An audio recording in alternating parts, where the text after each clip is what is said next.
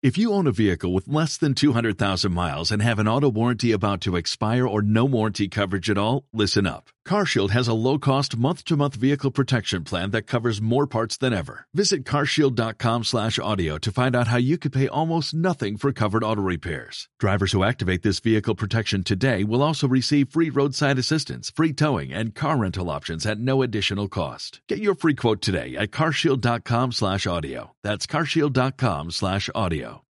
Territorio Ambiental, un espacio de acercamiento y nuevas propuestas para cuidar el medio ambiente, con Francisco Calderón y Erika Larios. Una producción del Instituto Mexicano de la Radio y la Procuraduría Ambiental y del Ordenamiento Territorial del Distrito Federal. Territorio Ambiental, pasión por el medio ambiente.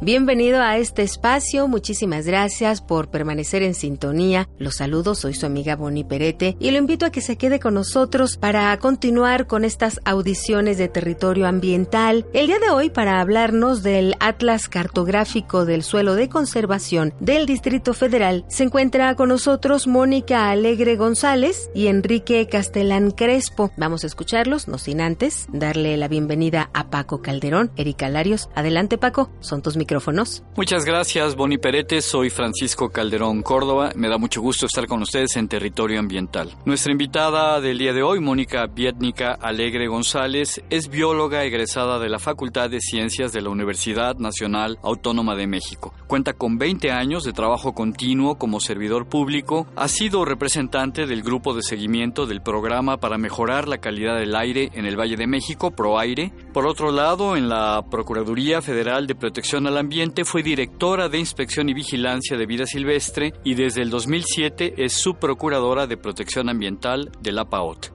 Yo soy Erika Larios y nuestro otro invitado es Enrique Castelán Crespo. Es ingeniero civil por la Escuela Superior de Ingeniería y Arquitectura, ESIA Zacatenco, del Instituto Politécnico Nacional y maestro en ciencias con especialidad en medio ambiente y desarrollo integrado por el Centro Interdisciplinario de Investigaciones y Estudios sobre Medio Ambiente y Desarrollo CIEMAD del Politécnico. Es miembro de la primera generación del Environmental Leadership Program de la Universidad de California en Berkeley. Actualmente se desempeña como director de ordenamiento ecológico de la Secretaría de Medio Ambiente del Distrito Federal. Hola Mónica, hola Enrique, ¿cómo están?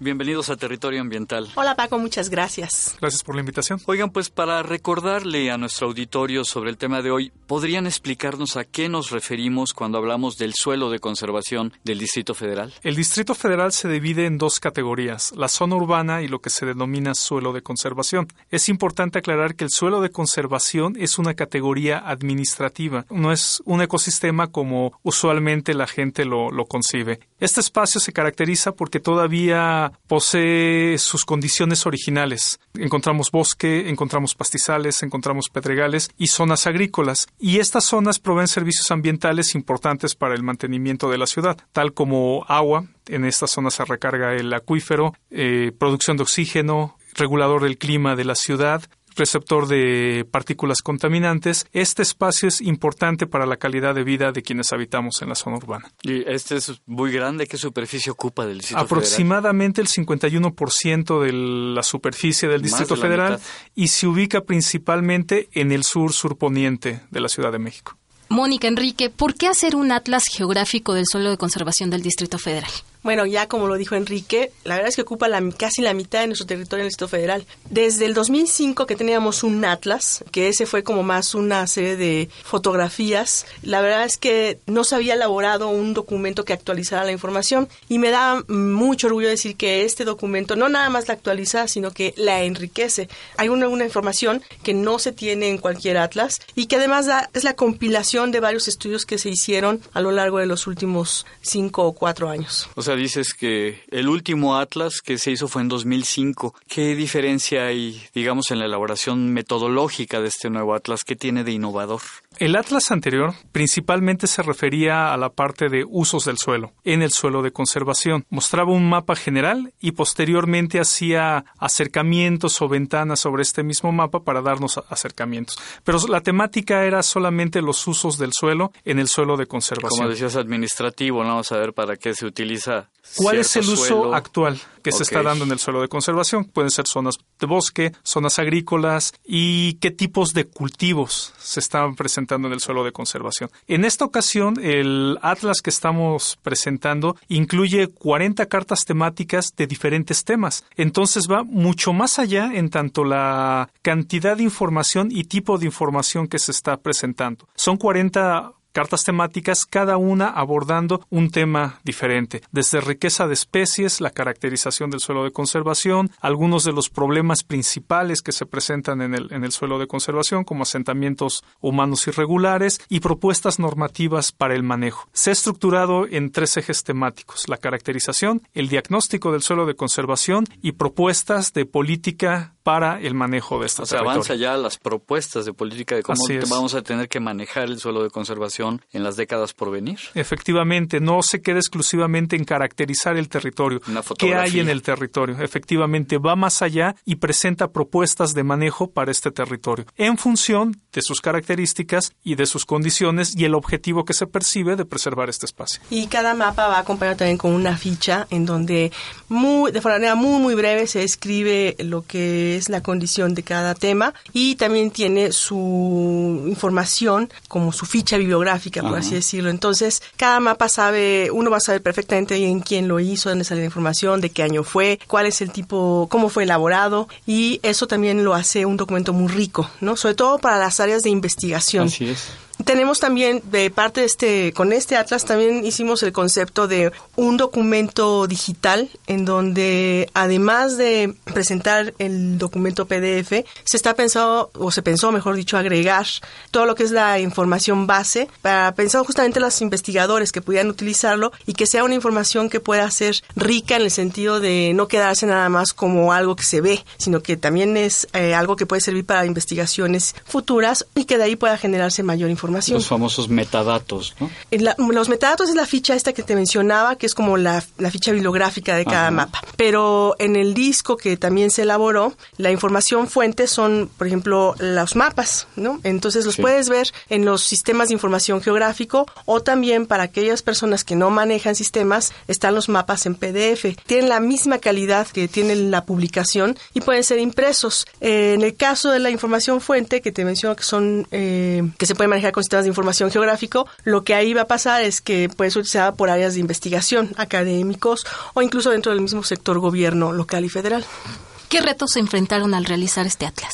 Me imagino que intervino un equipo interdisciplinario donde todo el mundo expuso sus conocimientos y bueno, le ha de haber trabajado muy duro, ¿no? Primeramente identificamos la necesidad que existía de generar un material de este tipo y en eso hubo coincidencia tanto en la Procuraduría Ambiental como en la Secretaría del Medio Ambiente. Posteriormente vino la parte de qué temáticas vamos a presentar, en dónde tenemos la información y que adicionalmente esta información fuera confiable, que tuviera un sustento técnico científico sólido y una vez que tuvimos eh, las cartas con estas características que fueron aproximadamente 60-70, escogimos cuáles convendría presentar. Y como ya lo mencionaba Mónica, uno de los criterios fue que no fuera informa o que fuera información que no se consigue tan fácil en otras fuentes y que le diera un plus a este trabajo y como ya lo mencionaron, bueno, que sirva tanto como divulgación, como conocimiento general, como para de ahí tomarlo para ya sea para el sector gobierno, sí, para en sus propias áreas generar su trabajo, sus análisis, como también para el sector académico, investigadores que a partir de esta información puedan generar nueva información, nuevo conocimiento. Y hay otra cosa importante. Cuando estábamos hablando ya del diseño, ya una vez que habíamos elegido qué mapas queríamos, ese realmente sí fue el reto, ¿no? Porque cada quien defendía como es que este, este mapa debe estar, pero este no, este sí, etcétera. Al final, la, ya que teníamos ya todo toda la información, entonces era en qué formato ponerlo, o sea, cuál era la mejor escala para poner este estos mapas. Y luego, algo que siempre también estuvimos muy claros es que queríamos que fuera una publicación limpia, que no tuviera mucha información, más que siempre resaltaran los mapas. Cuando trabajamos con el editor, el que hizo toda la parte de diseño, nos captó esta idea y el mapa, la verdad es que, bueno, el Atlas ya cuando uno ve el libro quedó como muy limpio, ¿no? Muy simple, si se quiere decir, pero lo que está resaltándose es la información que tiene contenida, ¿no? Pues yo estoy seguro que mucha gente que está escuchando territorio ambiental, pues seguramente van a querer acceder a este documento, a este atlas, tenerlo, conocerlo, utilizarlo sobre todo.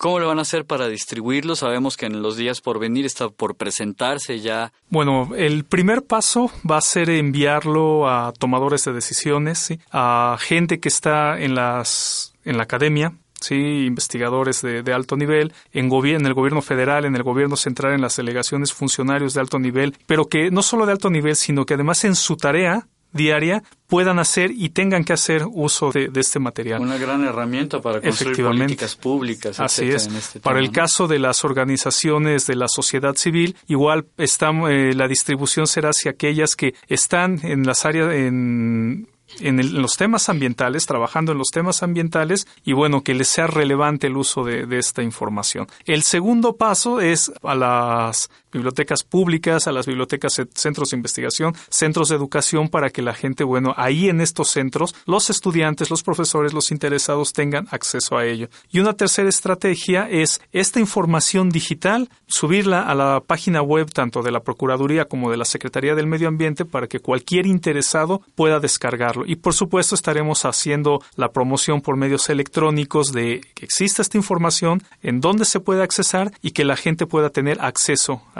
algo que es importante mencionar es que este documento está hecho con papel FSC, es decir, es un papel que tiene un sello de está certificado y que podemos decir de dónde provienen los árboles con los cuales se hizo ese papel. Además pasa también por un proceso de que no es la cloración para su limpieza, este y que eso lo hace como un papel pues mucho más limpio, por así decirlo. Tintas vegetales. no, no, en este caso no fueron con tintas vegetales, pero lo importante es el papel nos atrevemos a decir que es el primer libro que tiene sello EPSC del que es el gobierno local, ¿no? Este, lo cual es muy importante. No, pues muchísimas felicidades. ¿Dónde pueden localizarlo si nos dan sus correos electrónicos para que nuestro auditorio pueda entrar en, contacto, con ustedes, Mónica? Pues estamos en la Procuraduría Ambiental, el correo es www.paot.mx. Esa es la página. Esa es la página y eh, mi correo es malegre eh, arroba paot.org.mx. Perfecto, Enrique. En mi caso me pueden localizar en el correo electrónico ecastelanc.gmail.com y estamos en la Secretaría del Medio Ambiente, en la Dirección de Ordenamiento Ecológico del Territorio y Manejo Ambiental del Agua. Pues muchas gracias, Erika. Agradecemos mucho su presencia y Paco, nos escuchamos en la próxima emisión. Muchas gracias, Boni Perete. Muchísimas gracias, Paco. Gracias, Erika Larios. Agradecemos, por supuesto, a nuestros invitados, la bióloga Mónica Alegre y el maestro Enrique Castelán, por habernos platicado sobre el Atlas Geográfico del Suelo de Conservación del Distrito Federal. Y a nuestro auditorio les recuerdo que pueden seguir a la PAOT a través de las redes sociales. Estas son Facebook, Twitter y YouTube. En su sitio de internet, la dirección es www.paot.mx o si así lo prefieren, pueden acercarse vía telefónica al siguiente número 52 65 07 80 o en las oficinas ubicadas en Medellín 202. Esto en la colonia Roma, delegación Cuauhtémoc entre Chiapas y Tapachula. Los esperamos en la próxima emisión de Territorio Ambiental, Pasión por el Medio Soy Bonnie Perete. Hasta la próxima. Territorio Ambiental, un espacio de acercamiento y nuevas propuestas para cuidar el medio ambiente. Con Francisco Calderón y Erika Larios.